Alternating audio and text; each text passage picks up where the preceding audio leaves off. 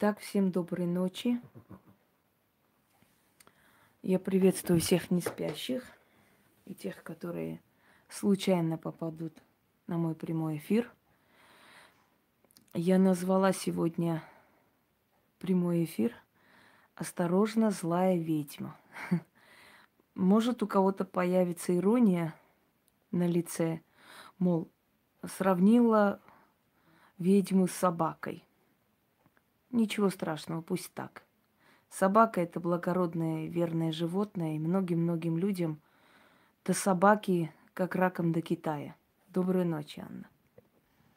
Так вот, и многим людям, если бы... Привет, Ян. Если бы дойти до собаки интеллектом, верностью, душой,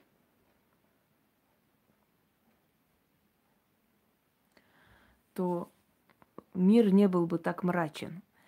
Так что ничего страшного, даже если сравнение будет с собакой. Э, вы знаете, дорогие друзья, здравствуйте, Наталья. Дело в том, что в наше время, когда очень много появилось различных сайтов – когда люди, которые абсолютно не имеют ничего общего видовством, да, сначала просят помощи, сначала приходят просто как зрители, ой, как прекрасно, хорошо, как все интересно и так далее, и так далее. И вдруг через некоторое время ты узнаешь, что эти люди колдуют, снимают порчи, что эти люди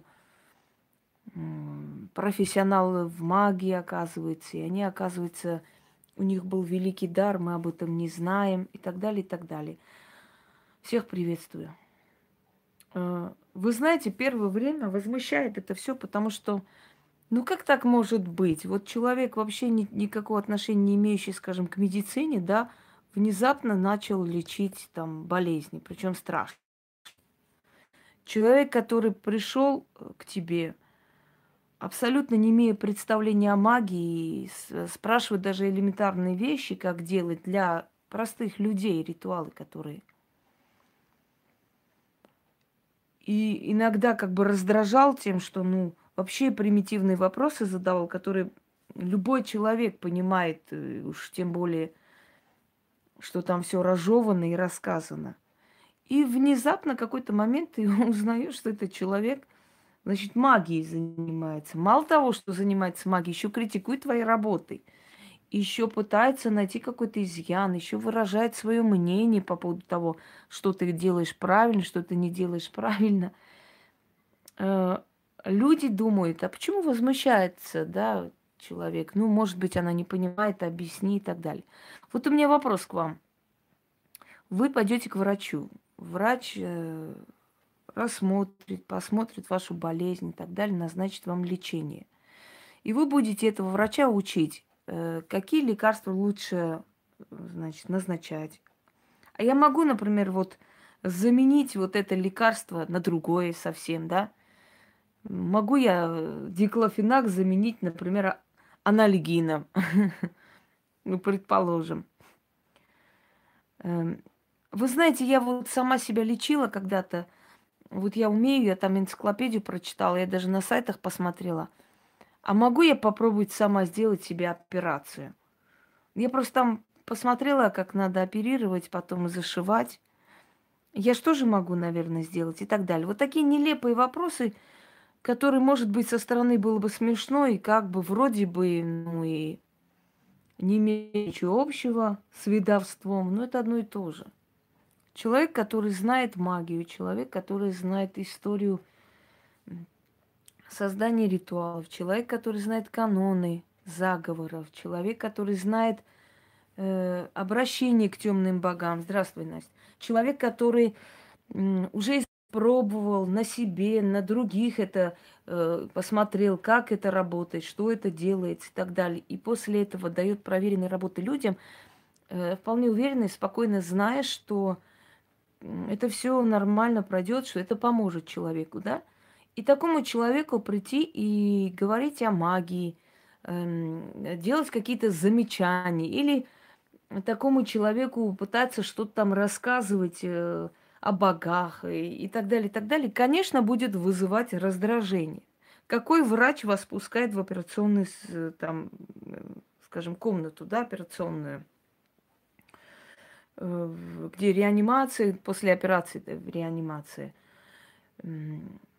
Вообще кто-нибудь вас пускает в свой кабинет или в то место, где операцию проводят, чтобы вы посмотрели, может быть, какие-то замечания у вас будут, может, какие-то советы. Нет, конечно.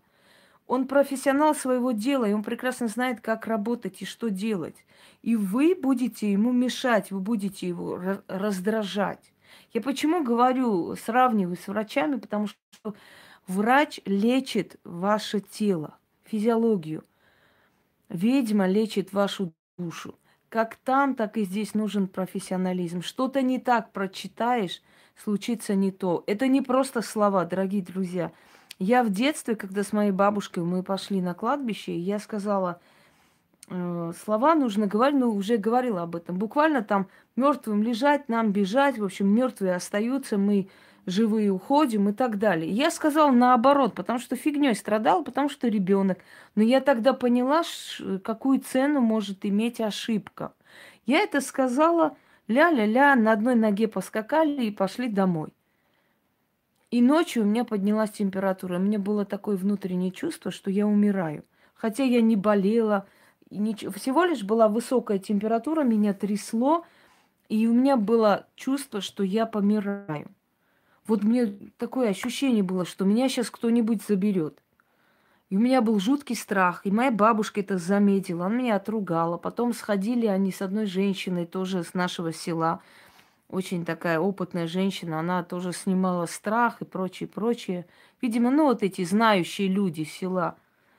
Они сходили, какую-то землю принесли, меня намазали, что-то там сделали, что-то начитывали, и к утру у меня все это прошло. И вот с того времени я поняла, что в, просто слова в магии, это не просто слова, что каждое слово имеет колоссальное значение. Скажешь по-другому, будет по-другому. Здесь даже не свечи главное, здесь даже не антураж весь этот главный, понимаете, дорогие люди? Свечи и прочее, прочее, это для сохранения нашей энергии.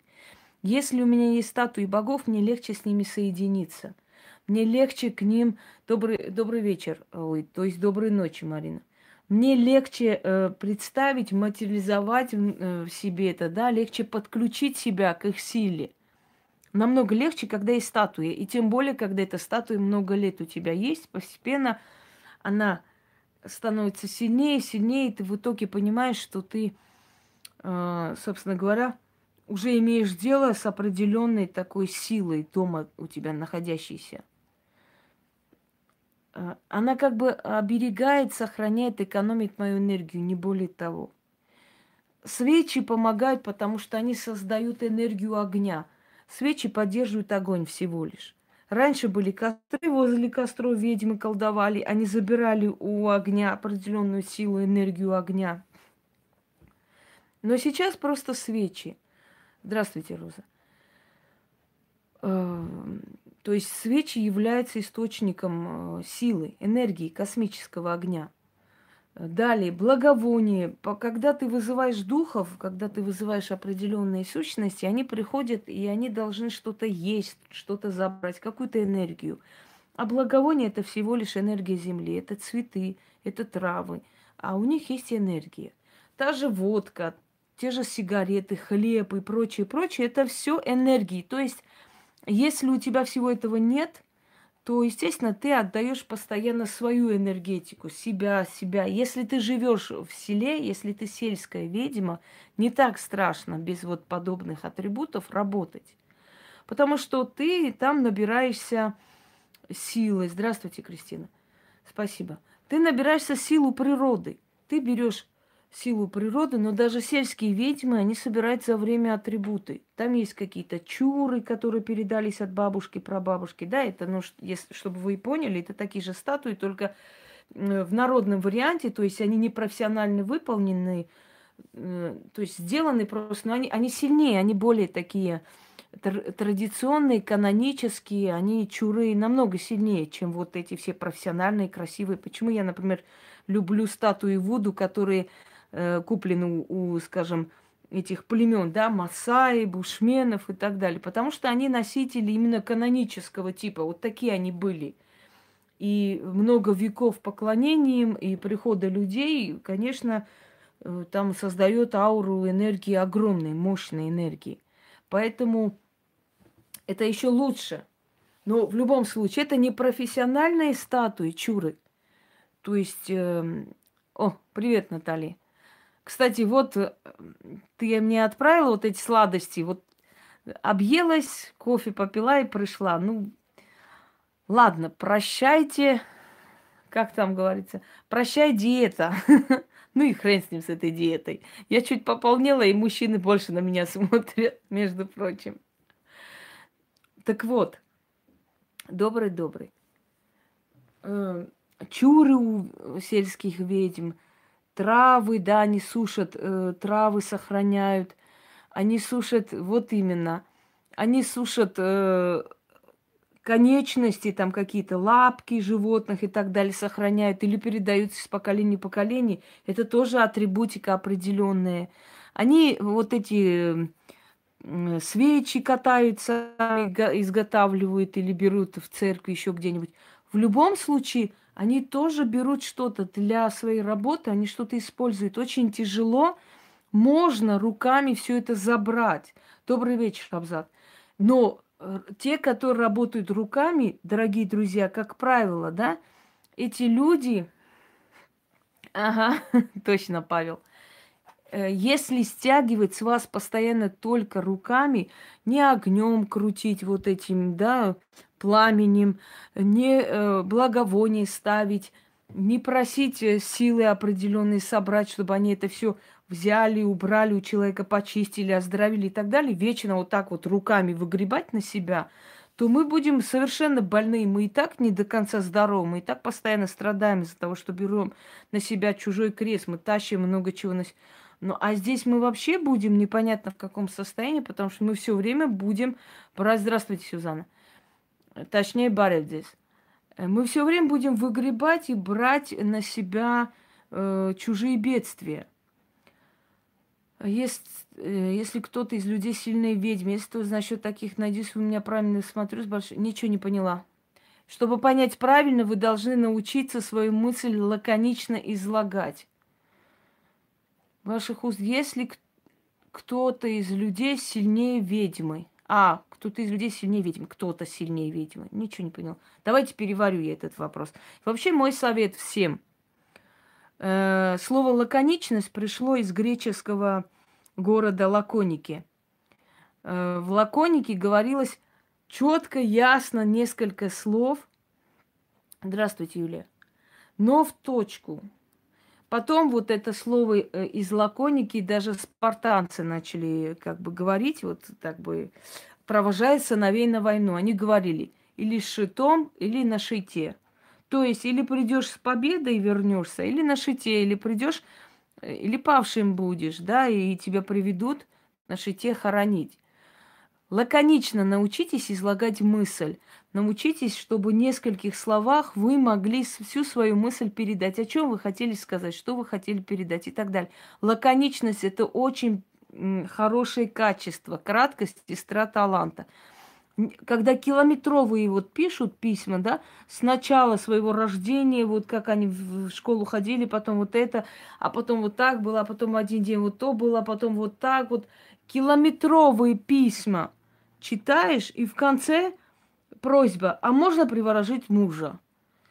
Я не понимаю просто, э, какой имеет э, общее, что имеет общее, значит, то, что вас в школе гоняли, и что вы потом не дали аттестат хороший, а потом соседи были такие суки, и вот они сожгли вашу дачу, а потом в этом году было то, и какое имеет отношение все это в конце со сказанными словами, а можно мужа приворожить. Вот научитесь, люди дорогие, одно с другим связывать, научитесь лаконично выражаться. Чем богаче будет ваш словарный запас, уж ушла боль, вот и хорошо, Вера, а теперь вы будете жить новой жизнью. Вам открылась новая возможность этот груз скинуть с себя, который вас тянет и тащит, просто тащила туда, да, в этот, в бездну, и начать новую жизнь. Постарайтесь выкинуть из вашего словаря э, слова паразиты. У меня тоже бывают такие моменты, слова паразиты, там, например, блин, да вот что такое, это самое есть. Ну, надо с этим бороться, потому что очищать нужно, очищать свою речь от всего этого. Вот, э, собственно говоря. Лаконичность, пожалуйста. Тогда я пойму, что вам нужно, о чем речь, что вы хотели. Здравствуй, Ольга. Я понимаю, что мы все не без греха, мы все не безупречны, у нас у всех есть э, какие-то, скажем, дефекты речи. Но в любом случае, дорогие люди, вот приходите четко, ясно. Здравствуйте. Я хотел бы вас спросить вот это вот и так далее. Потому что когда я сижу, я, я не читаю эти письма, я не буду их читать, потому что у меня времени нет на это. Вот сидеть. Или, пожалуйста, вот э, пока не забыла предупредить, не нужно мне отправлять голосовые. Я голосовые, сказали, может повлиять на должность будущих какими-то отклонениями. Дети вообще могут не родиться, Алена. Отклонениями могут родиться. Если организм человека нездоров, конечно, принимать столько всего на себя. Я знаю людей, которые вытаскивают буквально с того смета, э, знала сейчас таких мало. Но их э, весь подоконник э, лекарства. Они потом себя лечат. Крош цена таким и деньгам, и таким, знаете, такой славе, и такой помощи. Нахрен она нужна? Вытаскивать все, через себя пропускать, прям через свои руки, да, а потом идти, я не знаю, лечиться, лечиться без конца, как дедушка Ленин сказал. Лечиться, лечиться, еще раз лечиться. Зачем это нужно? Смысл? Э, люди не скажут спасибо, люди не говорят, не, люди не замечают этого. Людям, знаете, пофигу, собственно говоря. Э, так вот, о чем мы говорили, да. Я уже потеряла нить. Мы говорили о том, что люди, которые совершенно не имеют никакого отношения к магии, э, вдруг начинают хотеть в магию.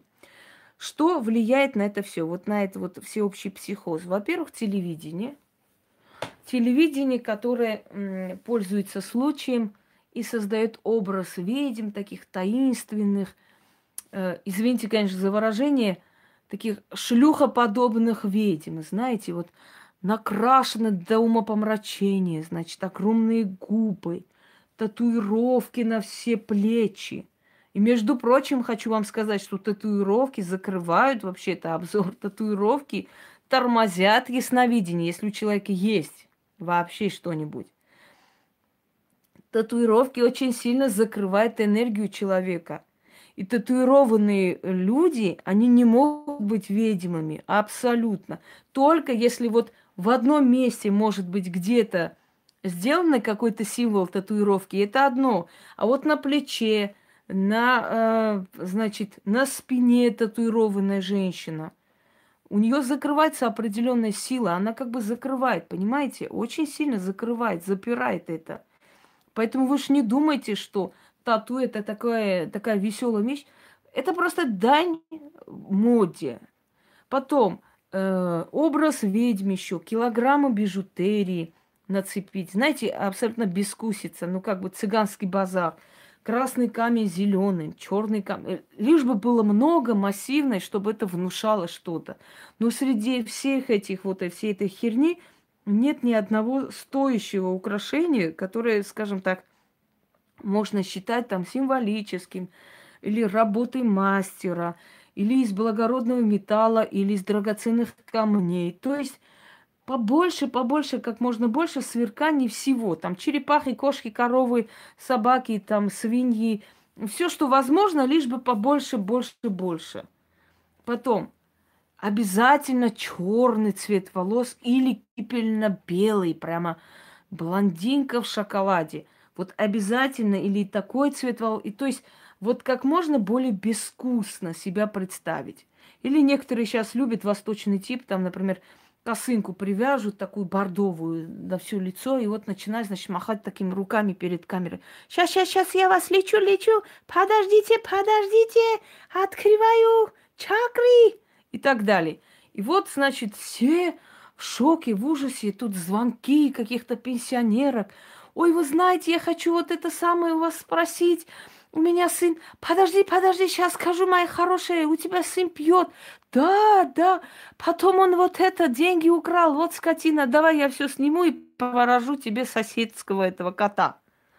Понимаете, э, подставные люди. Я думала всегда, что в 21 веке, да, в 21 веке в любом случае должны быть... А я же играла в театре, Наталья. я, у меня есть опыт.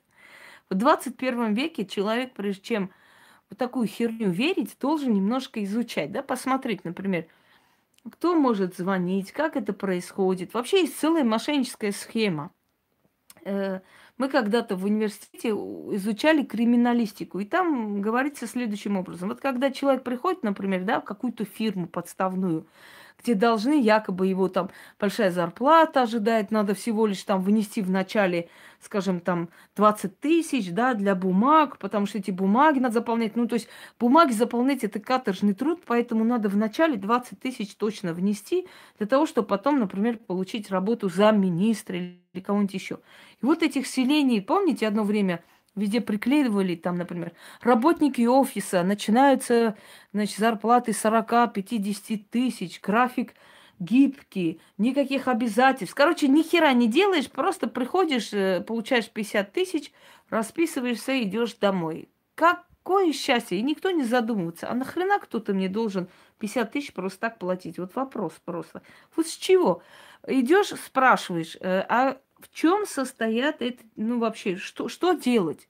Вы знаете, мы торгуем информацией. Я ради интереса один раз пошла, мне просто стало интересно, думаю, что это такое? Мы с подругой пошли, она меня ждет, я говорю, дай зайду сейчас спрошу. Я говорю, а чем заниматься вообще? Что это за деятельность? И женщина мне полчаса объясняет.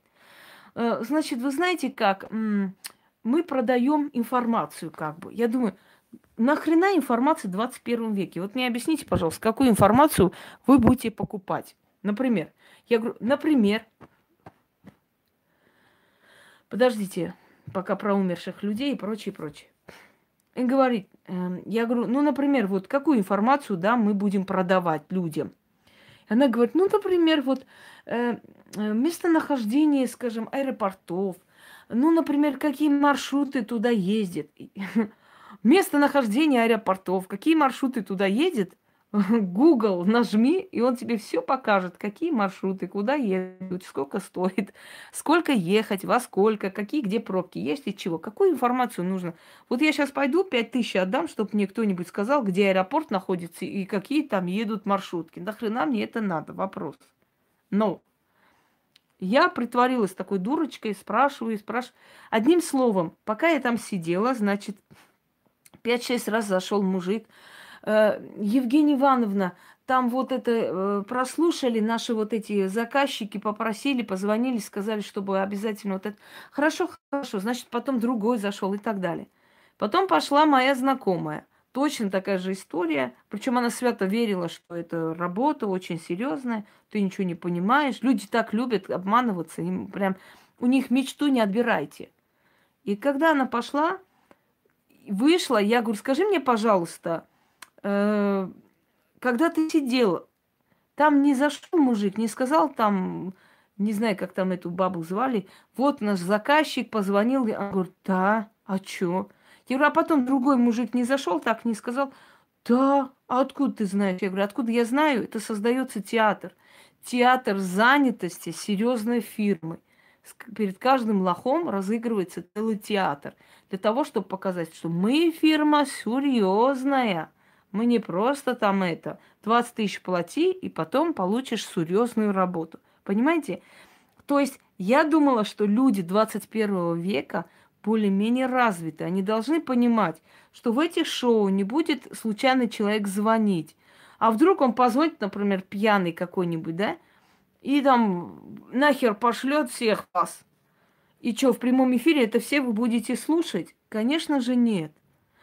А, что касаемо совести, Яна, это люди особого склада ума. Они считают, что это не бессовестность, это умение жить. Это ты думаешь, что это бессовестность, и я думаю, для них это умение жить. Вот я могу жить, как никто.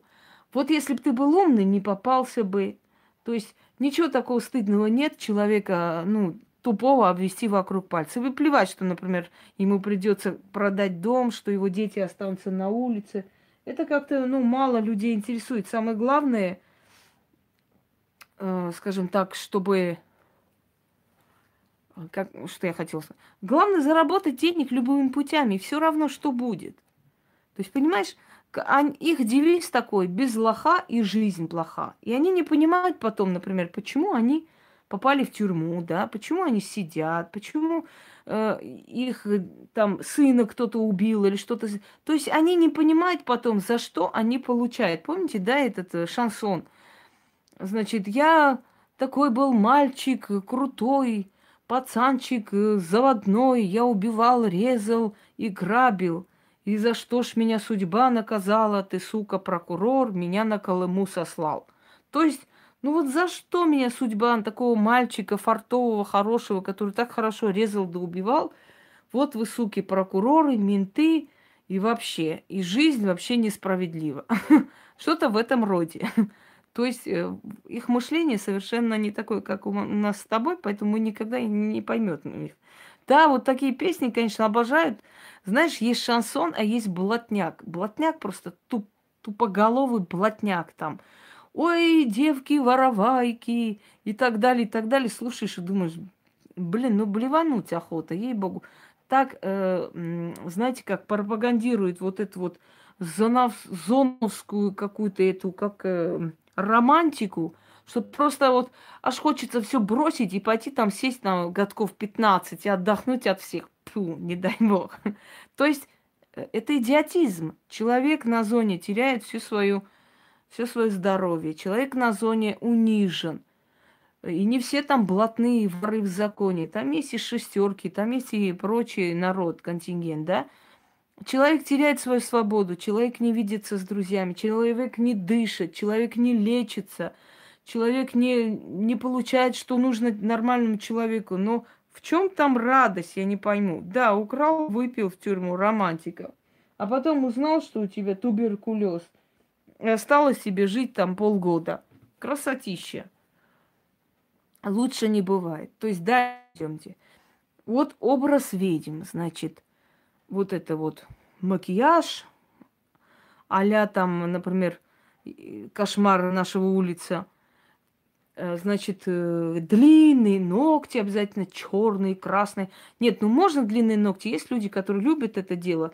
Ничего против не имею. Просто мне интересно, с этими огроменными ногтями, как работают люди. Вот в чем дело. Как они копаются на кладбище, как они это все.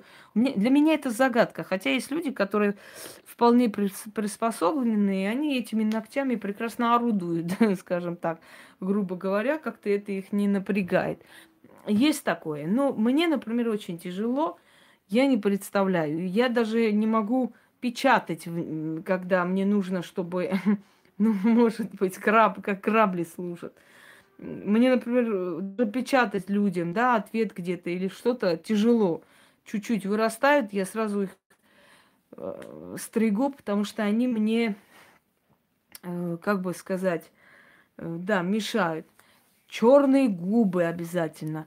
Значит, серьги во всех местах, где попало. Или та, и там даже между ног тоже серьги там э, прошпандорят. Причем этим хвастаются, это показывают. Значит, вульгарное поведение. Э, я даже не знаю. Ну, вот, вот этих смотрю, например, вот эти все битвы, да, вообще дурдом на выезде. О чем речь вообще? Она крутая колдунья. Нет, это крутая колдунья более. Нет, это более такая.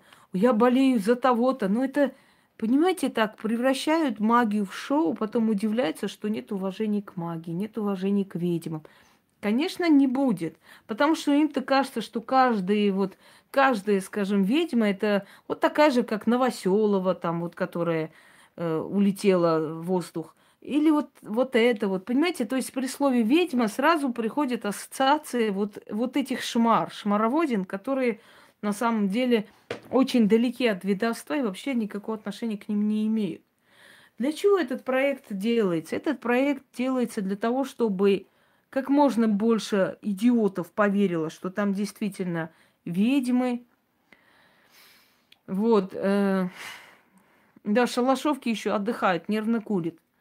Вот, чтобы больше народу поверило, а потом с этим человеком заключает кон- контракт, год, два, три, вот народ хлыщет туда. Там же великая ведьма, ты что? Там же телевидение, телепидение, что показало, значит, так и есть. Коммунистическое время, как говорили. Если в газетах написали, значит, это правда.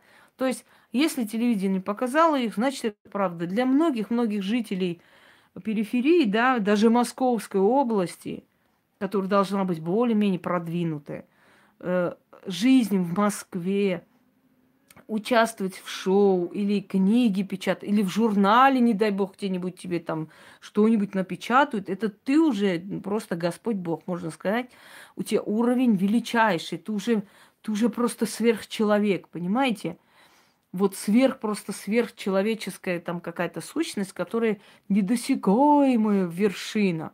И эта недосягаемая вершина год-два так светится – вроде вот эти сливки собрали, и все, и убежали, куда глаза глядят. Вот, то есть, э, ну, вот как бы ищите ветра в поле теперь. Э, я как-то вам показывала книгу «Полынь», где хозяйка Медной горы, кто такая, да, потом, э, кто такая Кикимора, значит, эти все руны скандинавские, эльфийские руны – полностью скопированы из разных сайтов, э, абсолютно просто скопированные отсюда, оттуда информация. Даже в некоторых местах ссылку не удалили, забыли, наверное, вместе с ссылкой, вот это вот. И за эти книги, скажем так, эм, как там его, 12 эм, тысяч было, потом 7 стало, теперь, по-моему, 3 стало. То есть люди настолько э, помешаны на всем этом, что стоит людям обещать, что вы будете ведьмы, вы будете учиться в моей школе ведьмы, колдовать, вы будете там не знаю что. И они радостно просто скачут и готовы покупать хоть какой. Там еще этот швепс еще существует, еще не, не ушел этот швепс, господи. Ой. Этот швепс по клубам этим ходит, гадает, Ой, я, я... Мне, мне смешно. Я не знаю, что вам и там интересно. Ну, ну, честно, мне просто...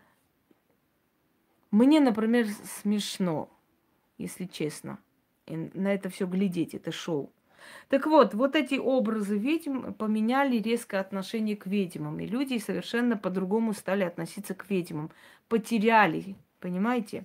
А сейчас я извиняюсь, я возьму сок или воду, потому что я не могу, мне нужно пить.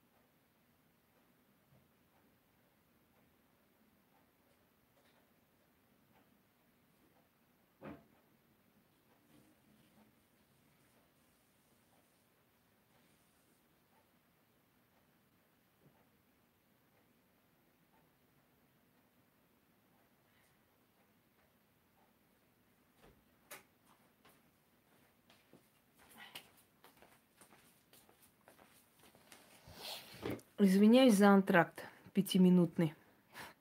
Просто хочется пить жутко, и горло переслохло. Э, а у нас Лейлашка же во всех углах орет, что ее учеником была внучка Ванги. Э, я даже не знаю, э, как этой жирной тупорылой курице можно объяснить, что Ванга была бездетная. Это первое. И второе, что в роду Ванги, ни до нее, ни после нее, никто в магии ничего не понимал. Она сама не говорила, что это магия. Она просто была ясновидцем. Ясновидцем, понимаете? И она ясновидела. И только ей это было дано, и никому, ни до нее, ни после нее в ее роду это не было дано. Никому. Никто там не колдовал, никакие школы магии не открывал, никого не посвящал, и эту жирную Лейлу тоже не посвящал никто. Но насколько надо быть ударнутой пыльным мешком, чтобы такую хрень говорить, и при всем этом надеяться, что кто-то тебе поверит. Ну, тупее ничего еще не слышала. Ну, что вы, мозги жиром вы заплыли. Что там сказать? В ее-то возрасте, как шар небесный. А вообще это конченое существо, и по ней это видно просто. И как все конченые существа, старается как можно больше нагадить и как можно больше придумать о своей персоне небылиц. А вось кто-нибудь поверит этой чмошной конченой твари. Итак, продолжаем. И вот этот образ, созданный ведьмами, Кончита – ну что ты, Кончита, это красивые создания, хоть и непонятное создание, но не сравнивай, что ты. Кончита даже не посрет на нее. I'm sorry. Так вот, да там свиноматка номер два. Может, она дочь полясной, хрен его знает. Вдруг они нашли друг друга, как в индийском кино а, все сбились, всякие свиньи теперь перед глазами будут мерещиться. Ну вот. И во сне еще приснится, не дай бог. Э, итак. И люди немножко, понимаете как, перепутали э, реальность и шоу. И они решили, что э, поскольку этих магуев дофига и больше, то значит каждый из них теперь будет нам, значит, попу целовать за пару копеек и уговаривать, и клиент всегда прав, и все такое. Значит так, о том, что, что, как, чего, я уже столько раз объясняла, что я сейчас не считаю нужным по новой вам объяснять. Я хочу вам сказать одну вещь. Испокон веков, издревле, люди возле дома ведьм сидели, ждали месяцами. Просили. Она могла помочь, могла нет. Это было э, ее желание, ее выбор. Никто никогда не смел э, принудить ее к чему-то. Ни одна власть, ни один власть имущий ни один э, какой-то влиятельный человек не смел вообще трогать ведьм и не смеет по сей день. Настоящих никто не трогает, я вас уверяю. Те же самые власти тоже, знаете, родом э, из детства. Их тоже бабушки возили ко всяким ведьмам, заговаривать то грыжу, то еще что-нибудь. Они прекрасно знают, что есть настоящие. Они прекрасно видят это, чувствуют и абсолютно не хотят конфликтовать с ними. Деятельность ведьм на самом деле приносит очень много хорошего всем вокруг. Во-первых, там, где живет ведьма, это место славится тем, что она там живет и находится. Это мест, местная достопримечательность, я бы сказал. Когда приезжают и говорят, вот покажите, пожалуйста, дом вот такой-то женщины. Все знают, к чему, зачем, почему к ней идет, кто она, чем занимается – и сами туда ходят, когда им тяжело. Когда, э, естественно, ко мне приходили очень много властимущих людей, не буду говорить. Очень много и получали помощь, и получали много чего. Получали и были довольны. Так вот, следующий момент. Ведьма помогает своим соседям и местным жителям, которые рядом с ней находятся, да, за, скажем так, за даром или за меньшую плату. То есть они знают, что своя ведьма, она всегда поможет, подсобит и э, возьмет недорого или скажет, принеси мне там траву сушеную или еще что-нибудь, то есть то, что доступно человеку. Поэтому э, от ведьмы очень большая польза местным жителям, где она живет. Кроме того, они знают, что они защищены. Они знают, что в любой момент, если будет засуха, они пойдут попросят, она сделает для них. И так далее, и так далее. К ней всегда было уважение, к ней всегда было почтение, к ней всегда был страх и трепет. И вот так существовали, могли сосуществовать общество и ведьма. Когда ведьма стала объектом оказания услуг – когда всякие твари над, начали выставлять услуги, мои, ус, мои услуги, когда начали, знаете, пере, пере, все это все в одну кучу сваливать, восточную фил, философию, миллионы не нашла. Вот Писой обещал 2 миллиона, жду, когда что мне даст их. А так не нашла ни хрена. Нету их. Хорошо спрятала под землей в шахте. Э, когда, наверное, наверное, пусть золотой, э, когда, понимаете, появились эти все шоу, когда образ ведьм из сильной женщины, женщины одаренной, перешло в образ шалашовок, которые каждый день, э, знаете, то да-да-да, то, значит, э, начинают какую-то войнушку, то начинает какую-то хрень, то начинают какие-то э, разборки, выяснения отношений, то они ведьмы, то они не ведьмы. То есть, понимаете, как, когда вот это вот слово ведьма стало настолько часто применяемой, она продешевела и потеряла всю свою прелесть. Когда истинными ведьмами начали считать тех, которые, развалившись на диване, как шлюшки, фотографируется там с совой, еще чем-нибудь. Когда истинная ведьма считается та, которая размулеванная, какую-то херню несет там, как Гитлера нашла, как там, э, не знаю, Муссолини нашла и так далее, это считается э, сакральными знаниями и прочее, прочее. Вот когда мы пришли к тому, что ведьма начала предлагать услуги, когда ведьмы начали открывать школы, чтобы учить тем сакральным знаниям, которые вообще нельзя никому показывать и говорить. Если только те, которые можно с чем-то, ну, как бы какой-то частью поделиться, и то, знаете ли, получая по шапке, все равно рискует дать своим ближайшим окружению, да, или тем, которые практикуют для их жизни, или показать хотя бы, как это происходит. Но открывать школы, учить каждого второго ведовству, то есть продешевить ведовство, показать, что каждый может колдовать. Я помню, когда одна идиотка из стана Полынь сказала, Инга, вы жадная, вы плохая, вы не хотите, чтобы мы все колдовали, поэтому вы хотите, чтобы к вам приходили, а на самом деле каждый человек может себе помочь. Мне хотелось сказать, ты опущенное существо. Мне просто интересно, э, что ты говоришь вообще под словами «каждый может себе помочь»? Что, что значит «каждый может себе помочь»? Это все равно, что каждый может себе операцию на сердце сделать. Учить. Чему можно учить, если у тебя сила должна быть изначально с рождения? Когда ведьмы, так называемые, э, сидят с крестами, понимаете, на все пузо.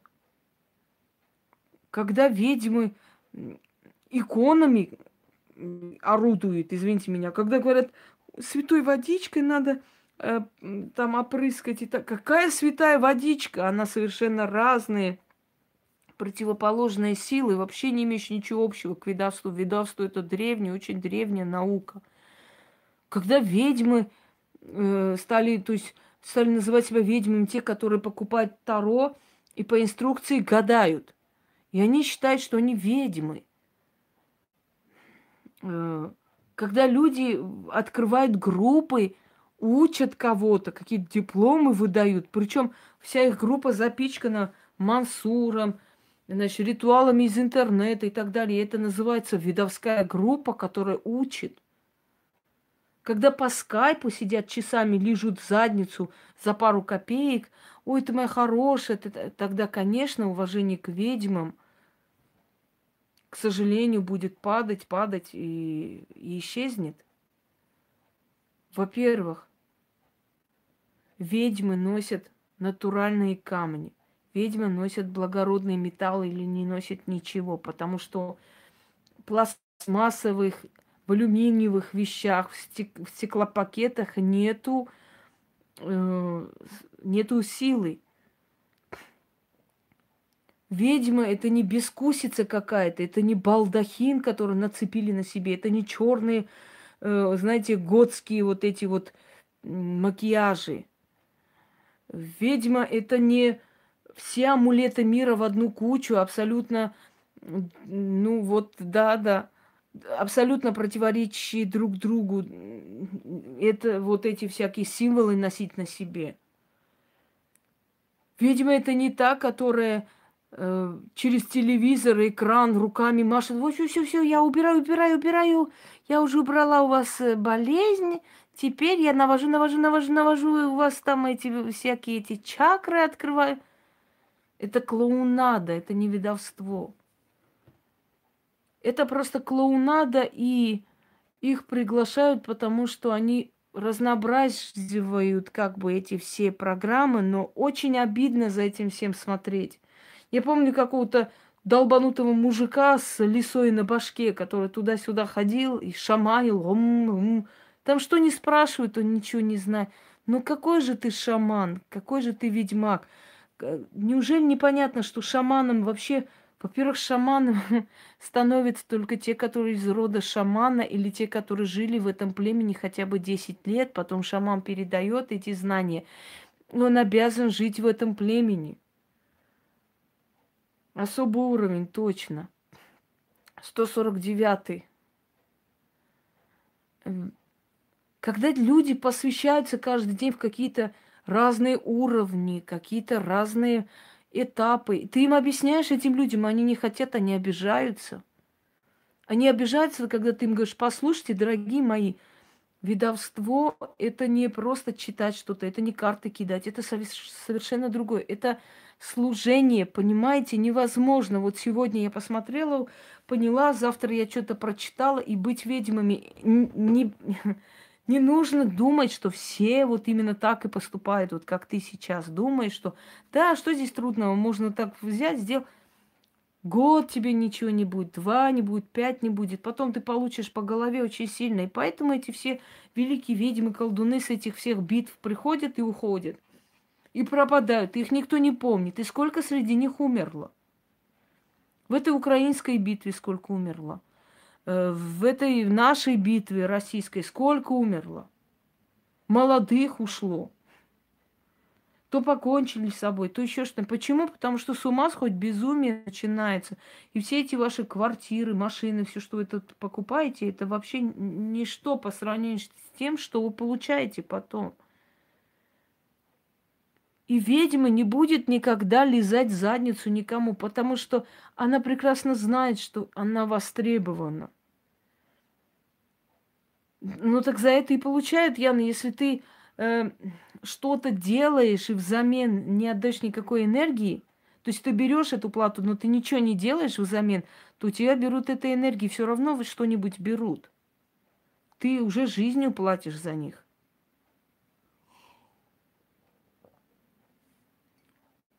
Значит, далее.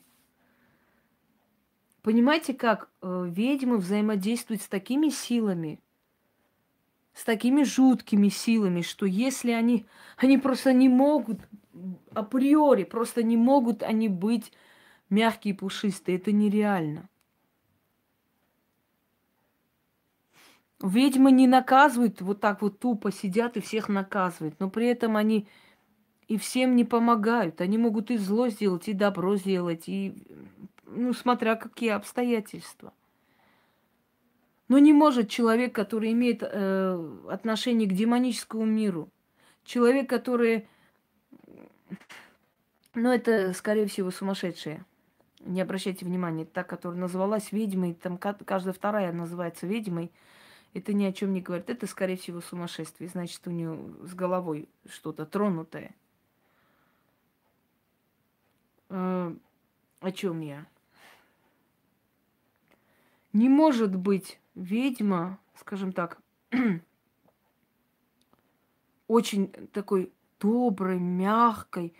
Вы поймите, вас знаете, сколько сотен пишет, у каждого своя бедствие, своя беда. С человеком работаешь, у кого-то медленно идет, надо усилить, у кого-то стоит, надо усилить, у кого-то все хорошо уже, надо закрыть эту работу, поставить защиту, у кого-то еще что-то. Я столько всего хочу вам показать, я столько всего хочу вам э, как бы подарить, показать, но иногда бывают моменты, что я понимаю, что я с ног валюсь, и мне просто нету сил никаких ни для чего, тем более что-то показывать.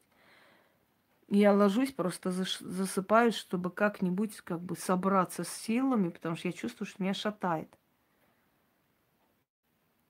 И я должна после всего этого быть такой приятной, доброй, мягкой, милосердной. Нет, дорогие мои, если вы шли когда-нибудь в детстве какой-нибудь бабушке, или вы слышали, приходили к ним, она могла сказать, я не приму сегодня.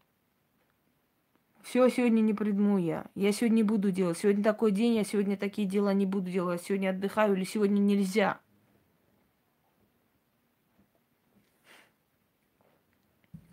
Нафига бабам быть ведьмами? А я объясню, почему их э, тянет туда. Потому что это таинственность. Вот ведьмы, вот подарки ей подарили, видишь? Вот у нее украшения есть такие красивые, вот у нее шубы есть, вот она такая вся уважаемая, вот она вся такая непростая, вся в центре внимания, она сильная личность, самодостаточная. Я тоже хочу. Я возьму и скажу, я тоже ведьма, сейчас канал открою, возьму что-нибудь, буду... Тут даже дело не только в зависти, тут желание разнообразить свою жизнь. Просто быть такой же, как и ты, не задумываясь над тем, э, что все, что тебе дано, тебе дано через какие-то жертвы. Никому это не нужно жертвовать. О чем ты? Вы знаете, все завидовали Айсидоре Дункан. Все писали ей гадости, все пытались ей что-то сделать, пилили ей каблуки, э, рвали ее одежды, чтобы она позорилась на сцене. Э, все обсуждали ее фигуру, как она потолстела, как она стала такая-то, сякая. Э, но никто не знал, с какой болью она борется и с, какую боль терпит внутри, когда выходит на сцену. И она сходила с ума, она всю ночь выла, плакала, ее э, ее эти э, помощницы иногда ловили просто в саду, когда она пыталась то повеситься, то вены вскрыть, потому что у нее двое детей вместе с няней утонули в реке Сена. Когда водитель вышел посмотреть, что случилось с машиной, почему она не едет, и машина скатилась в реку, и они мучительно там утонули, мучительно просто задыхаясь, э, некоторое время барахтались, и никто не смог их спасти. И вот эти двое детей вместе с няней утонули. Есть такой фильм, называется «Дорога смерти» про Великую Отечественную войну. Я этот фильм, когда посмотрела, он очень хорошо снят, кстати говоря. Вы знаете, я, я столько проплакала, я так, я, мне так было тяжело смотреть, я потом Жалела, что посмотрела, потому что меня вывернул этот фильм наизнанку. Когда э, по льду передвигаются эти машины грузовые, и ребенок в одной машине оказался, а она в другой. И она пытается руками радовать, чтобы ребенок не напрягался, там делает, корчит всякие рожи, кричит «чудовище мое» и так далее. И тут начинает бомбить.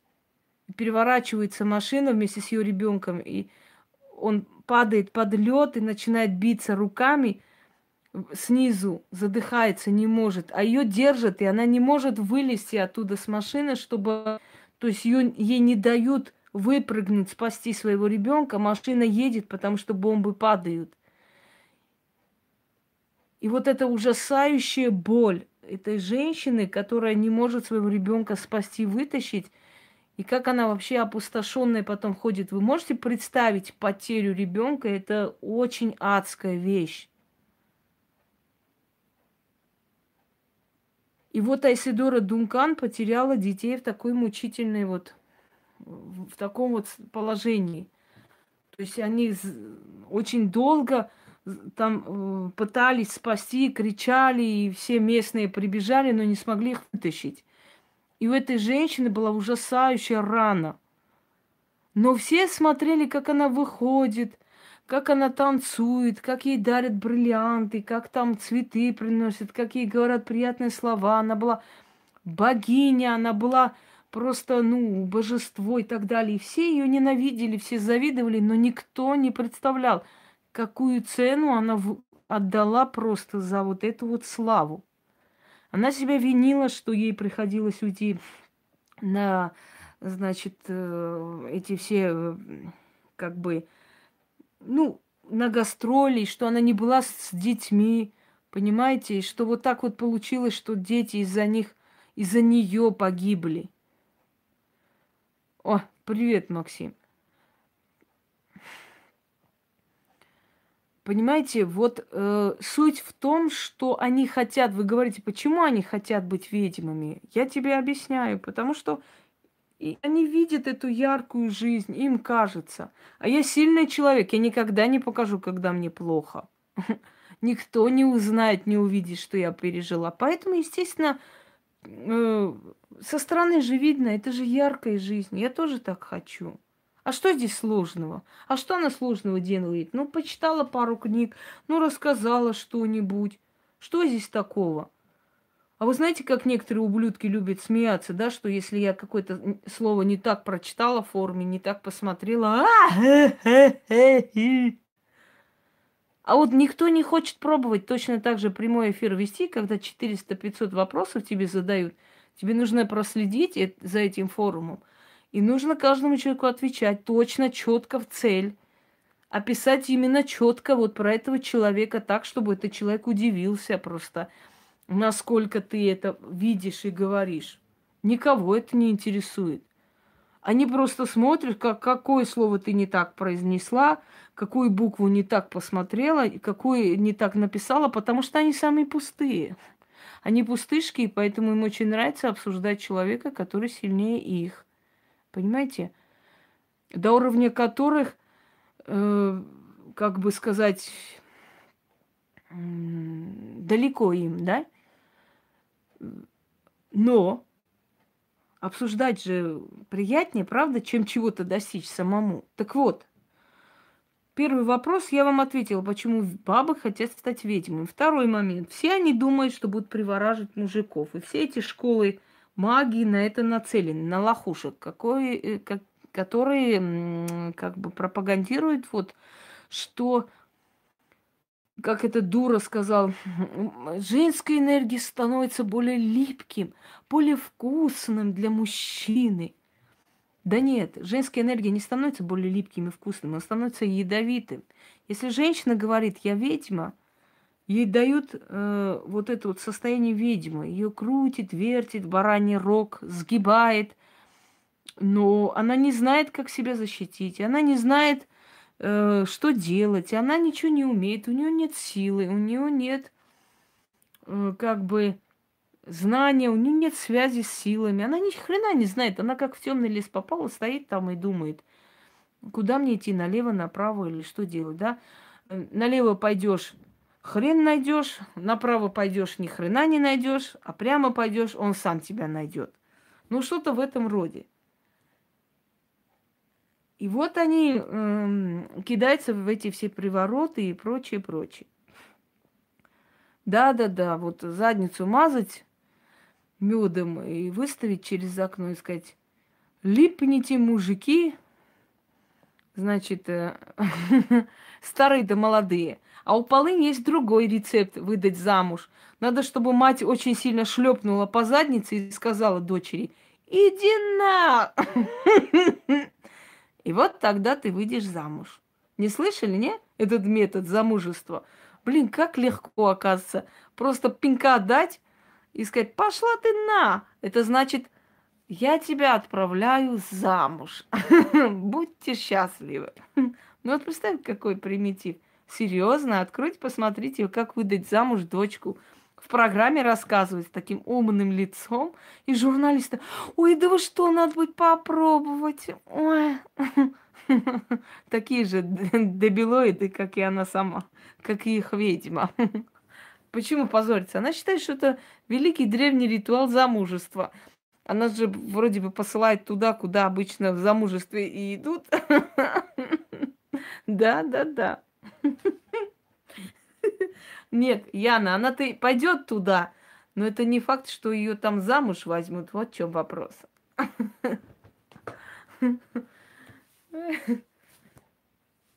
Вот.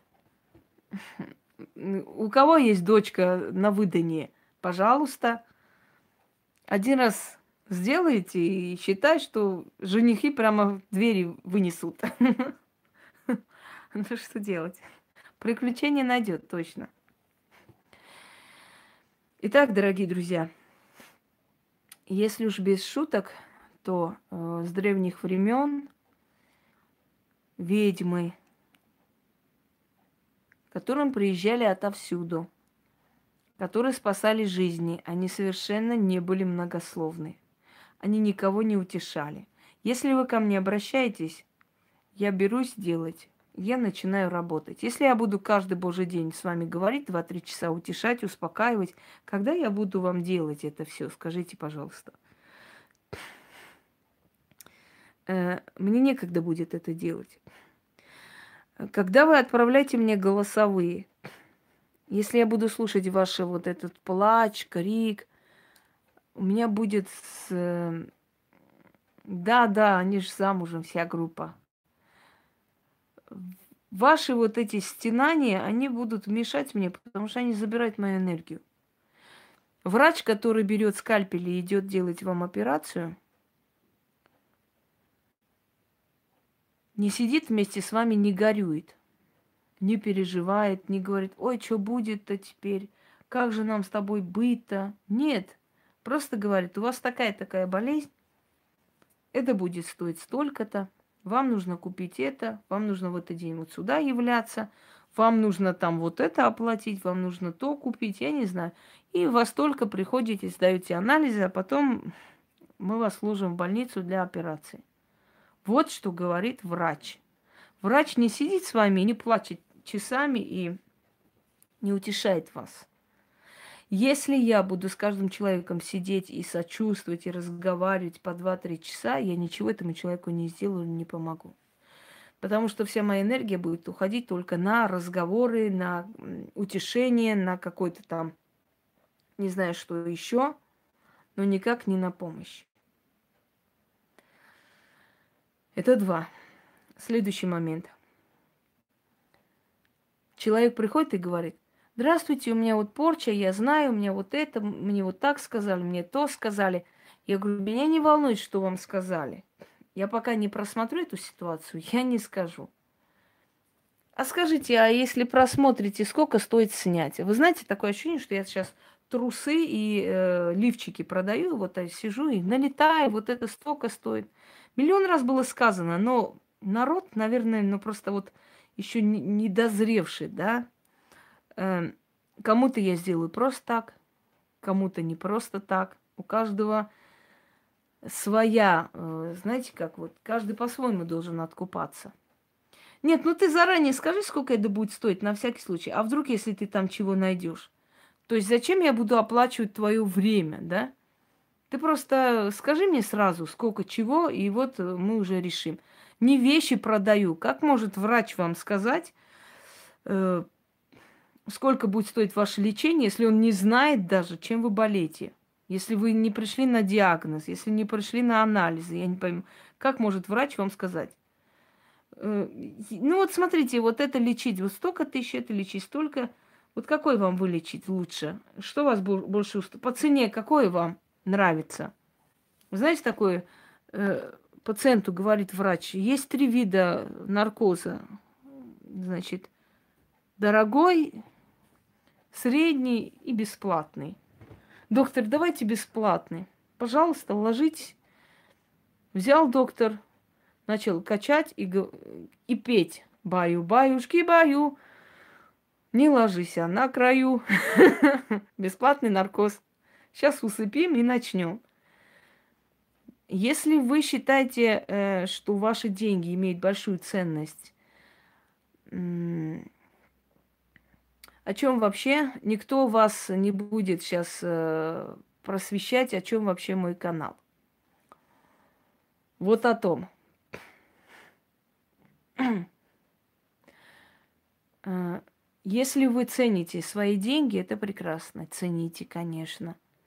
Но если вы считаете, что работа другого человека абсолютно ничего не стоит, что она совершенно вообще, эм, скажем так, лишена какой-то ценности, вам не ко мне.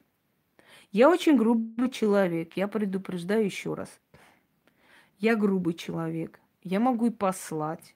Если вы приходите ко мне и узнаете, что у вас такие трудности и прочее, и прочее, в какой-то момент, а вот есть у меня способности, а вот мне говорили, я обязательно вас нахер пошлю, это однозначно, мне все равно, пришли вы там, оплатили мне консультацию или нет, я вас пошлю очень далеко, потому что консультация уже пройдена, все, до свидания, я вам ничего не должна.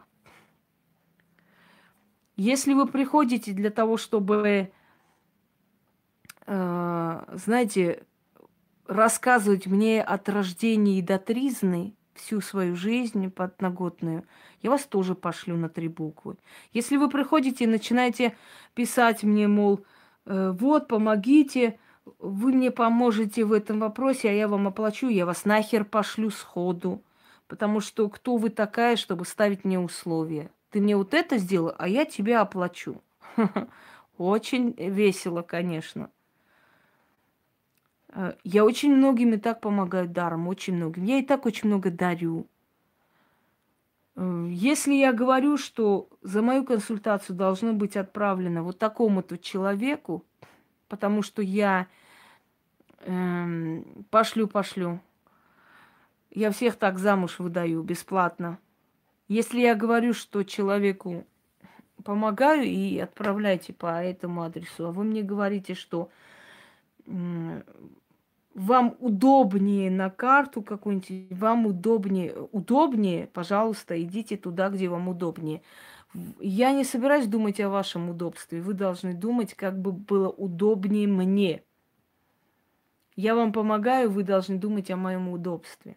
Чтобы мне было удобно это получить, а не вам удобно. Понимаете?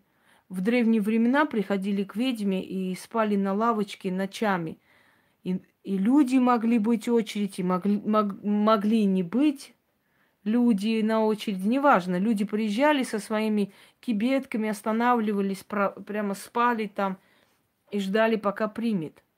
Она могла и не принять. ей было все равно, что они скажут, что они подумают. И никто не смел противоречить. И не посмеет. Потому что любой человек, который посмеет лишнее мне сказать и рот свой открыть, и усомниться в чем-то, обязательно через некоторое время убедиться в том, что не на того человека нарвался, и не нужно было это делать.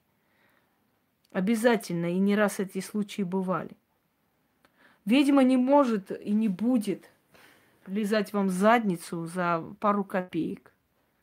Потому что у нее столько людей, что она чихала на вас – Хотите вы, не хотите, не хотите, до свидания. Все будет так, как я говорю, и будет на моих условиях. Если вас это не устраивает, никто вас не держит. Будет именно на моих условиях и больше никак. И вот эти вот выражения, а что, нельзя помочь просто так? Нет, нельзя. Особенно наглым людям, которые лезут и еще и приказывают и обязывают меня им помочь просто так.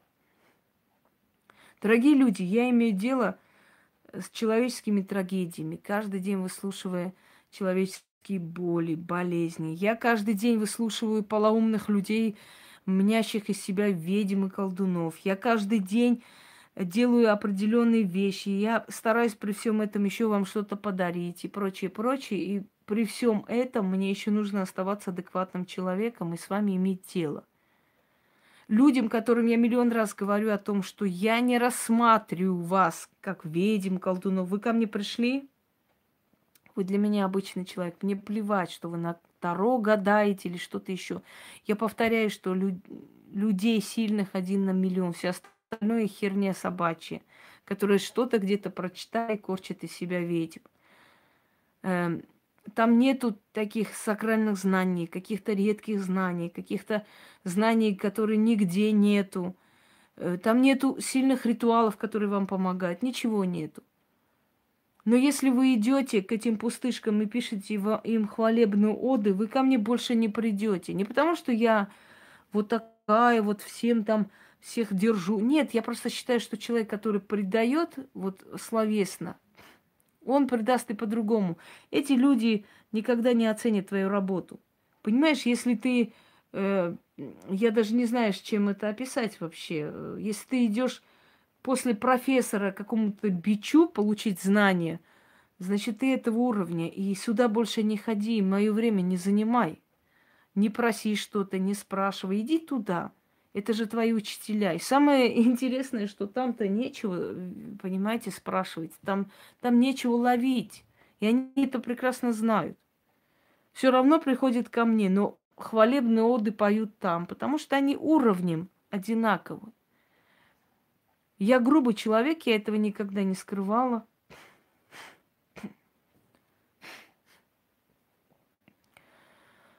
Э, я этого никогда не скрывала, я очень грубый человек. Но при всем этом я очень многих спасла, и этим горжусь, и это моя заслуга. Я считаю, что это самое главное, для чего я... Я не обязана всем нравиться, я не должна быть паинькой такой хорошей. Я не буду вас просить, я не буду вас уговаривать, я не собираюсь на ваших условиях вам помогать. Мне совершенно все равно, потому что я начитаю кое-что, мне завтра будет 200-300 человек. Я буду среди них выбирать, кого принимать, кого нет. Я вполне могу отказать и отказываю. Э, я могу и послать, и посылаю, и так далее, и так далее. Дорогие люди,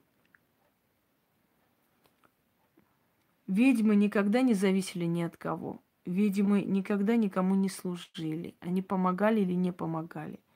Ведьмы никого не боялись, начиная от властей и заканчивая там кем угодно. Поэтому у них нет ни страха, ни ужаса, ни какого-то там...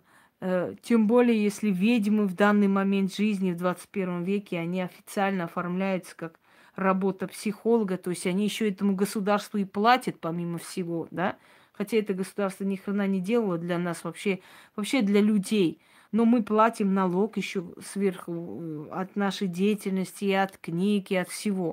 То есть имеется в виду, что тем более вот это все, когда у тебя все сделано, и ты приносишь только пользу и обществу, и миру, тебе тем более переживать не за что. Вы приходите ко мне вы ко мне приходите, я к вам не хожу. Никогда не думайте, что если вы ко мне обратились или что-то вы оплатили мою работу, значит вы все, вы хозяин положения. Нет, хозяин положения буду я всегда. Есть и буду я, только я. Больше никто. Акции. Ну, акции, что ж теперь? Акции будут устраиваться дешевки, дешевой шлюндрой акции, дипломы, считать, что они э, профессионалы. Чихала я на таких профессионалов, таких вот уличных профессионалов, не знаю какого дела. Какие професси... какие дипломы, какие акции, о чем речь вообще? Не забудьте у меня подписаться. Не забудьте, да плевала я, хотите подпишитесь, хотите не подпишитесь.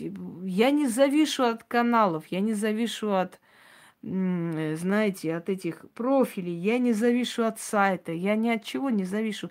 Дорогие люди обо мне узнают с воздуха и приходят. Потому что я всецело посвящена вот этому делу. Я верю в эти силы. Эти силы мне всегда дают. Давали, дают и будут давать всю жизнь. Все, что я хочу. Я это заслуживаю, я это э, достойна, и я этого добивалась, этой цели. Понимаете? Я пыталась самое лучшее представить миру и подарить. Я примитив не отдавала. Поэтому мир мне отдает в обратную то, что я отдавала, собственно говоря. Но речь сейчас не об этом. Речь о том, что учтите, ведьмы Это не те, которые распинаются перед вами в надежде хоть пару копеек получить. Ведьмы это не те, которые вам пишут, звонят. Вот вы сказали, напишите мне, вот мне нужна ваша помощь, она бежит писать. Еще не хватало. Бежать и, и писать кому-то. Вам надо, ты, вы и пишите. Ведьмы это не те, которые будут лизать задницу каждому второму ради пару копеек. Потому что они не уверены в себе, они не уверены в этих силах. Ни одна ведьма себя не продешевит. Ведьмы это не те, которые акцент делают только замуж, думает он обо мне, думаю ли я о тебе, любит ли он меня, возьмет ли Вася Петя меня замуж, или Петя возьмет, Вася не возьмет, или Вася Петя уже друг друга влюбились. Это примитив. У ведьм более глубокие знания. И не только Вася, Петя и Ваня самое главное в жизни людей. Еще есть спасение жизни, еще есть спасение от болезни, еще есть спасение семьи, еще есть спасение рода – еще есть вытаскивание из тюрьмы, еще есть помощь, чтобы стала на ноги семья, еще есть деторожденные функции, которые восстанавливаются с помощью магии. Знаете, сколько очень сильных и нужных работ, кроме Пети, Васи, Вани и прочее, прочее. И вот эти примитивные сделанные акценты на этих куриц тупоголовых, которые, ой, а вот посмотреть, любит меня, не любит меня. Вот, выбирайте судьбу, какой вариант вам нравится – это не ведьмы, это шушера подзаборная.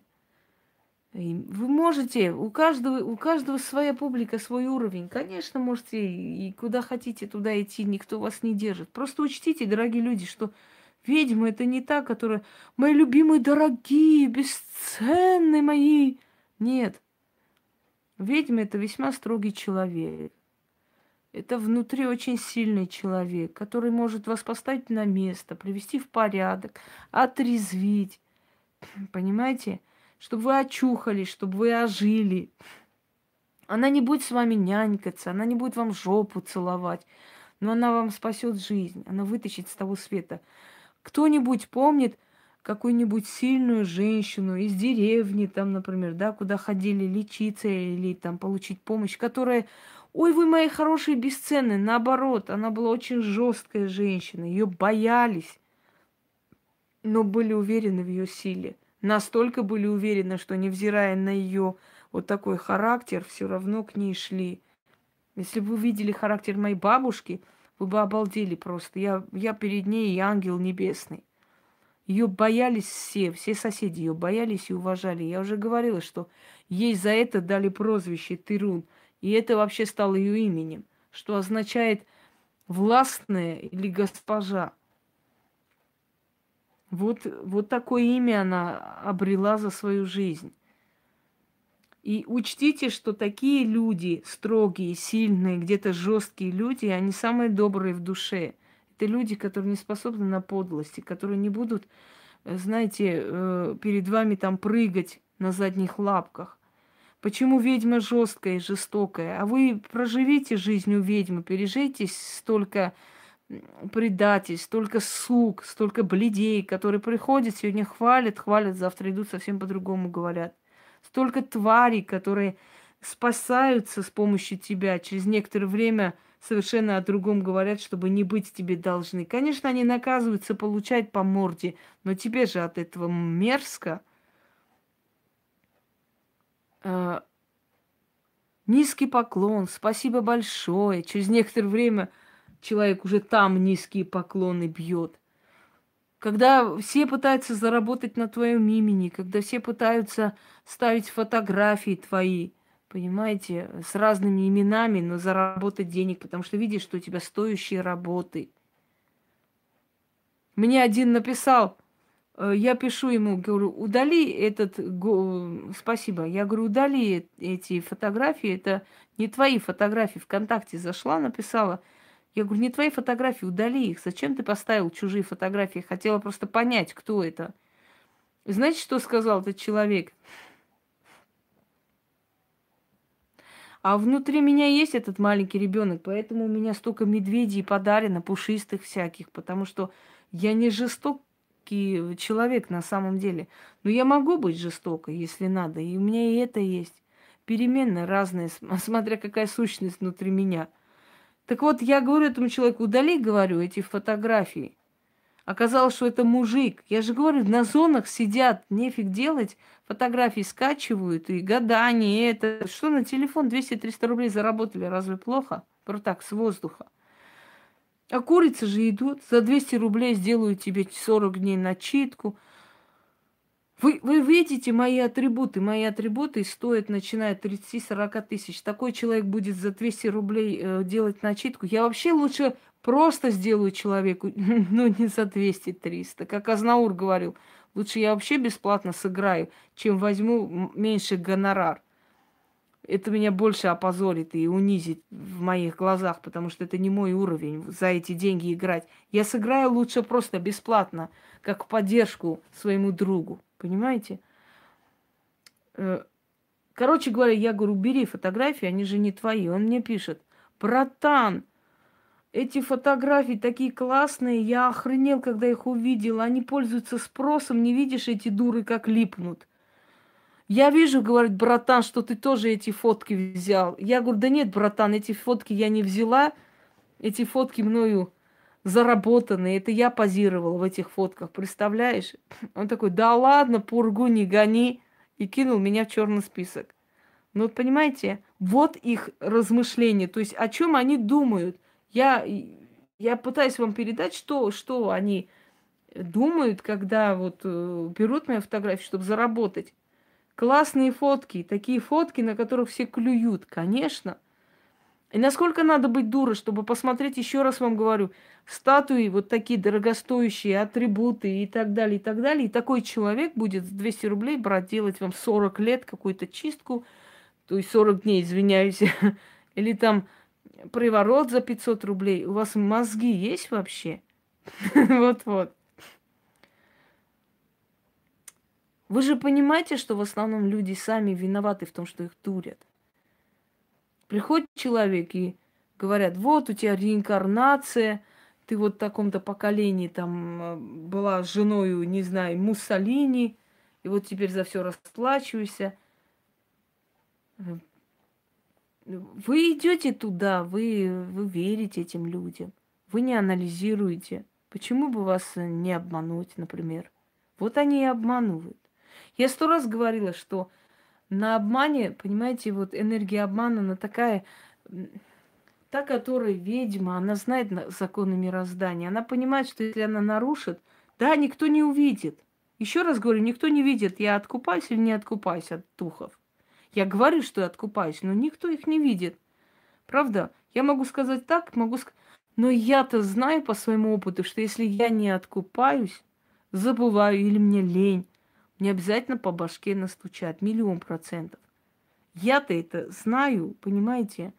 Я-то это прошла, я-то это видел. Я же вижу воочию их перемены. Я же вижу, насколько они меняют. Ну, откройте, ну, мои ролики, скажем, 6, там, 7 лет да, давности и сейчас. Вы же видите прогресс, вы же видите, насколько много они дают с каждым годом больше и больше и, знак, и, и, и людей, и новые идеи, и книги. То есть живой пример того, что они есть, и они помогают, и я это вижу. Я очень строгая мама. У меня нет совершенно сыном какое-то сюсюканье. Ну, они об этом не понимают, не знают, Таня. Они, они не, не знают, то есть они сразу не осознают, что они дурят, и они получат. Они вначале просто наслаждаются тем, что безнаказанные, что все хорошо и все прокатит. Это потом э, приходит осознание, уже поздно, когда обнаруживается болезнь или что-то еще.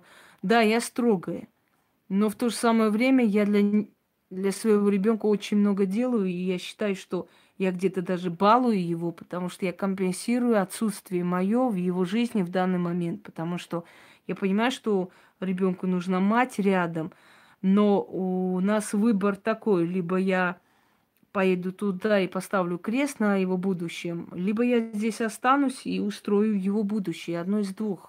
Без жертв ничего не бывает в этой жизни, но он разумный ребенок, он это понимает, осознает. Он сильная личность. Мы с ним, мы с ним говорим обо всем, обо всех темах. Мы с ним друзья.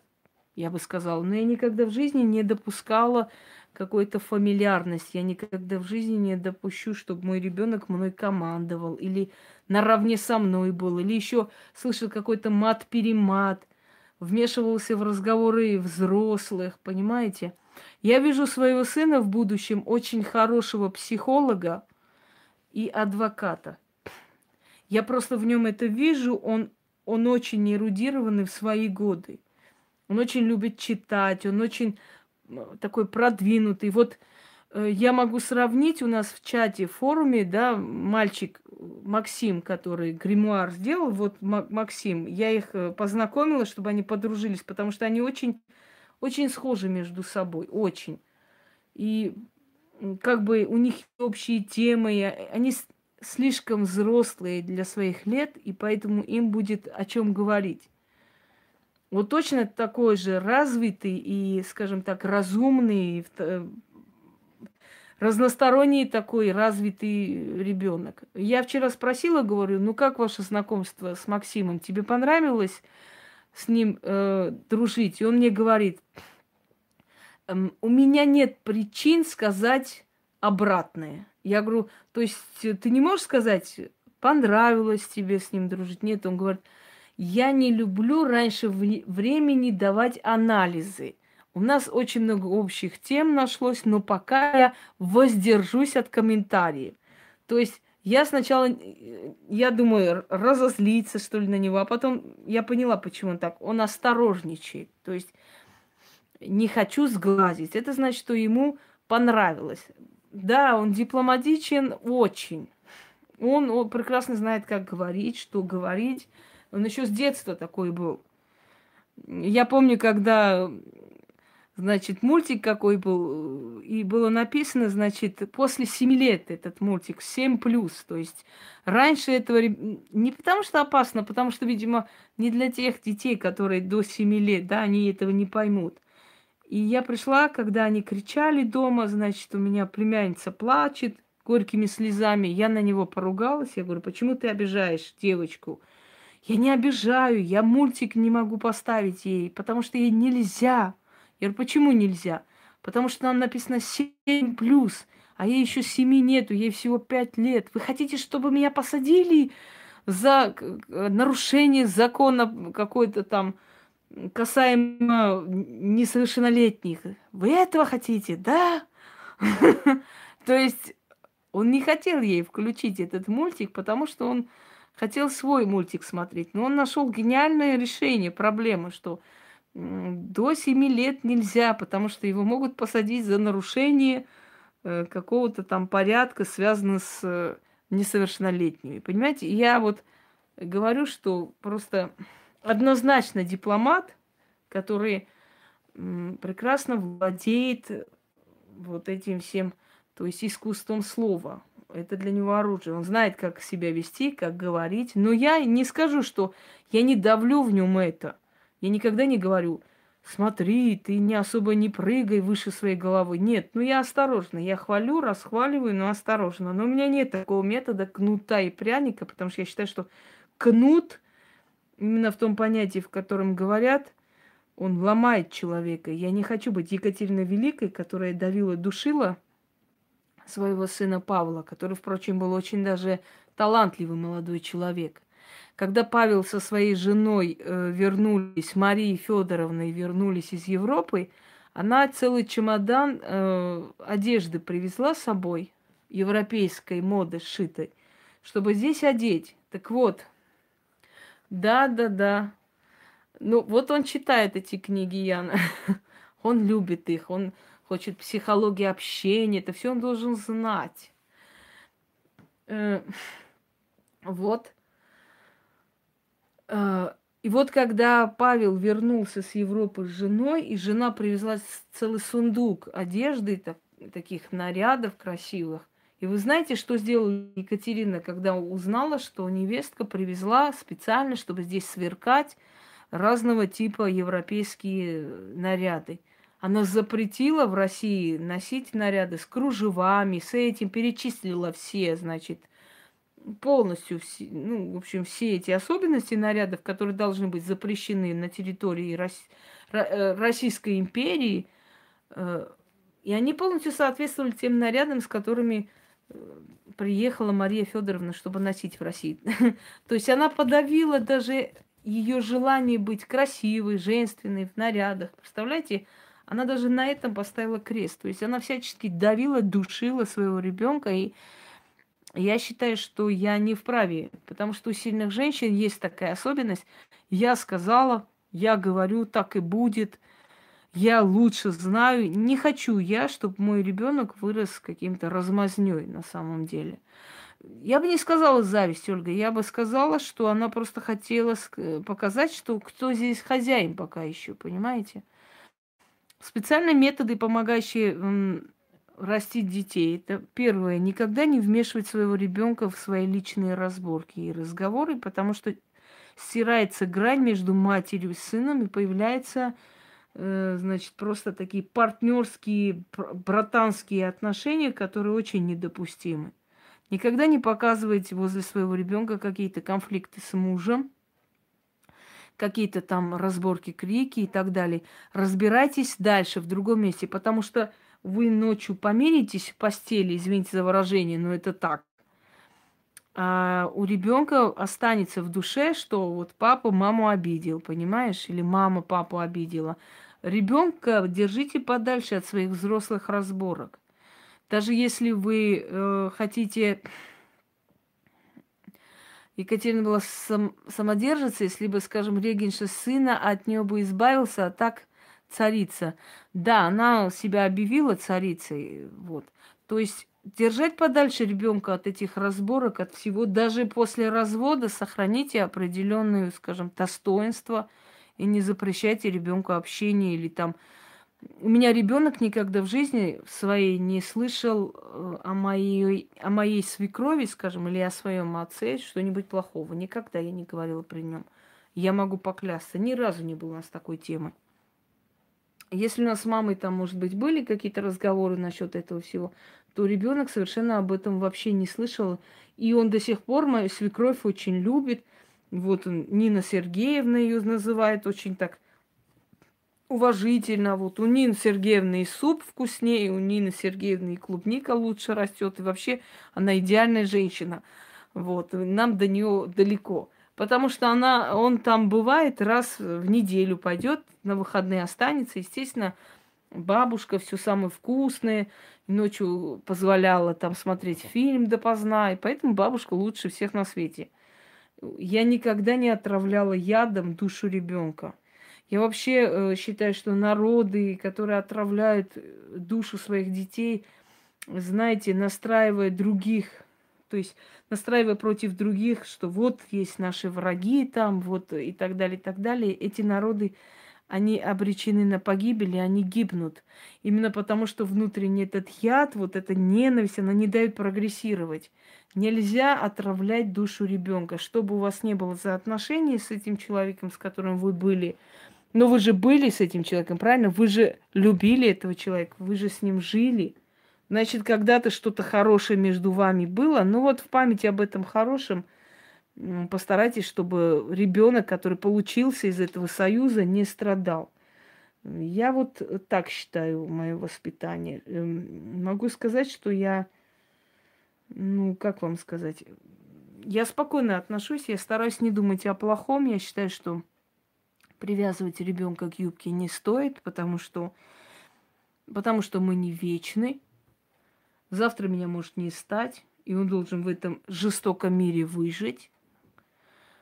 Э, я не хочу воспитывать размазню, я не хочу воспитывать очень послушного сына, потому что запомните, тот э, ребенок, который будет...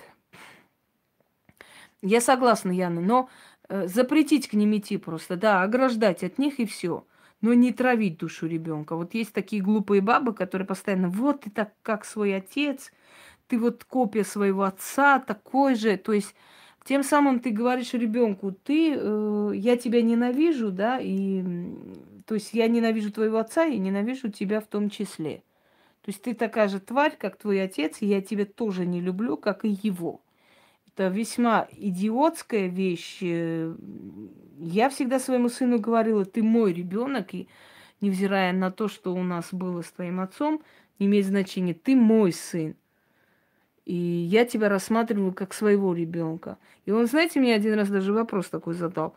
Мам, а ты бы меня все равно бы любила, если бы я даже от насильника родился?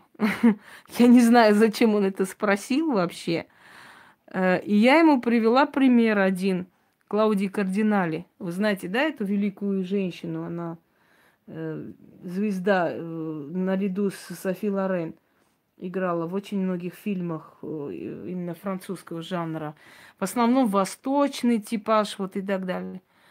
И я сказала, я говорю, ты знаешь, была такая женщина, Клаудия Кардинали, которую э, в 16 лет изнасиловали. И когда оказалось, что она беременна, ее мать э, взяла на себя, то есть вот это вот, э, она сказала, что это, мол, ее ребенок, что она беременна, носила какую-то, в общем, э, как там, ну скажите, в общем, живот э, накладной сделала некоторое время, а потом с дочерью уехала в другое место якобы рожать чтобы оградить дочь от всяких пересудов, она назвала себя матерью этого ребенка, то есть свою внучку, своего внука, извиняюсь, она назвала своим сыном и воспитала. И когда прошло время, естественно, все узнали, все поняли. И когда Клаудию Кардинали спросили, вот отношение у вас к сыну какое, она сказала, это самое великое чудо и самый великий дар, который мне Бог дал. Я его люблю больше жизни. И тем самым я объяснила своему сыну, что для женщины не имеет никакого значения, от кого ты рожден. Женщина любит тебя, потому что ты есть. Хотя не у всех женщин такое. Э, бывали женщины, которые не любили своих детей, просто потому что они напоминали нелюбимого мужа. Вот так происходило, скажем, при Екатерине Великой. Только что зашел, научись написать по-русски дорогой, тогда я тебе скажу, что это за статуя там стоит. Это не Писуй случайно пишет. Вдруг это Писуй. Он тоже у него, у него тоже ни точки, ни, ни запятых, ни, ни хрена нету, ни А, ни П, все в одну кучу свалено. Понимание и так далее, и так далее. Так что вдруг это был Писуй, точно он, ей-богу. Наш истинно русский ариец Писуй. Да, наверное, зашел мне 2 миллиона дать, а я вот его бедного выгнала, не послушала. Да, да, да, есть, везде есть такие. Э, чувство материнства это очень, это очень ответственная вещь, и дети нас меняют. Пусть никто не говорит, что родив ребенка, может, может, что рождение ребенка абсолютно писуй миллионы ищет, да? Знаешь, э, что я вспомнила? Бахчисарайский фонтан. А может быть, ревнивая Зарема в ночи ищет Гирея своей ревностью пылая. Ну, вдруг хрен его знает, правда, пису ищет. А вообще так задумайтесь – в таком возрасте, 15 лет, написать Бахчисарайский фонтан, это вот реально гений мог написать. Или 18 лет написать, например, Тихий дон Шолохова. Эм, я думаю, что да. Вот нужно учесть, что это действительно люди достойные были той славы, которой они до сих пор э, э, пользуются, да? Это не случайно же они оказались в таком Олимпе. И это, это, это гениальные были люди. Но почему-то вот люди, которые сами, да, не имеют никаких заслуг, они всегда считают, что те, кто чего-то достиг, они просто, ну, оказались вот в нужное время, в нужном месте. Если кто-то их любит, одаривает, благодарит, это просто дураки, потому что нормальные люди не будут ей ничего хорошего говорить. То есть, то есть, если кто говорит спасибо, это дураки. Если есть что-то хорошее в жизни, это просто повезло. Лишь бы не заметить, что вот как бы есть и заслуга. Эм, да, развитие. Поэтому я не берусь э, за людей, которые или уже старческим маразмом страдают, или еще не зрелые. То есть 18-20 лет я с этими сопляками не имею дела. Так что, дорогие друзья, сколько я сплю? Эм, наверное, часа три, как Наполеон. Но иногда бывает, что я просто отрубаюсь и отключаюсь. Я вам скажу честно, Ольга, все, что я знаю, вот эти все знания я получила до 25 лет. Дальше я этими знаниями пользуюсь, я эти знания применяю, я на основе этих знаний все это создаю. Вот сейчас, вот последние годы, да, я, естественно, читаю, смотрю информацию, много чего. Ну да, вот это самый такой опасный возраст, кстати, 12 до 16 лет переходный возраст начинается. Э, и вот эти все знания, э, которые вы говорите, это в основном вот получено вот до 25-26 лет, на самом деле, правда. Все остальное это просто информация, которую сегодня узнаю, еще что-нибудь. Но вот эти все изученные вот эти материалы, я иногда открываю, скажем, то, что я написала, может, 15-20 лет. Здрасте, здрасте. То есть я... Э, это что, у нас сам Черчесов пожаловал? А где же футбол? А чё ж вы футбол забросили, пришли сюда, сидите, тут шкуру трете? А как же наши футболисты теперь будут без вас? Ну вот херня, страдать люди, ей-богу. Другого имени не нашел, как Черчесовым себя назвать. Ну ладно. Э, и открываешь вот 12-летний... Да-да-да, Черчесов, мы тебя сейчас тут из... побьем за последний бой. Вот. Так что ты уж смотайся отсюда, пока живой, пока красивый. И вот эти все записи, да, старого времени, перестаньте удачу привлечь, да уж. Они настолько интересные, открываешь и понимаешь, что вот, вот можно создать ритуал на этой основе. Я же вот это смотрела, и это делали в древние времена, это срабатывало. Можно наподобие это. Поэтому и работает, что ты делаешь проверенные методы. То есть то, что уже э, все новое, это хорошо забытое старое, да, мы все знаем об этом. Поэтому все эти ритуалы, которые срабатывают, это настолько древние традиции, обычаи и такие, знаете, поверья, что поэтому они быстро работают. Да нет, больше нет вопросов. Думаю, может, усы сбреешь, Черчесов дорогой. Ну вот Яна, Яна ключом дала по усам тут же. Все, трендец, Черчесов улетел. Вот. Ну, дураки, ей-богу, но я не могу. Ой, пусенок, хватит.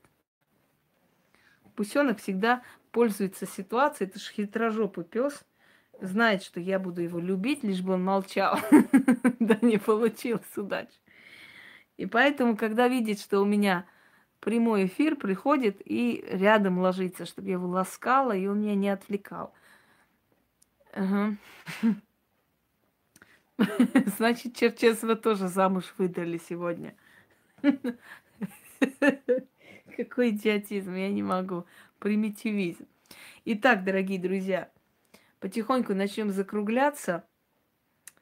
Э, Еще раз я вас предупреждаю, нет более доброго, понимающего, простого человека, чем я, но нет более жестокого человека, чем я.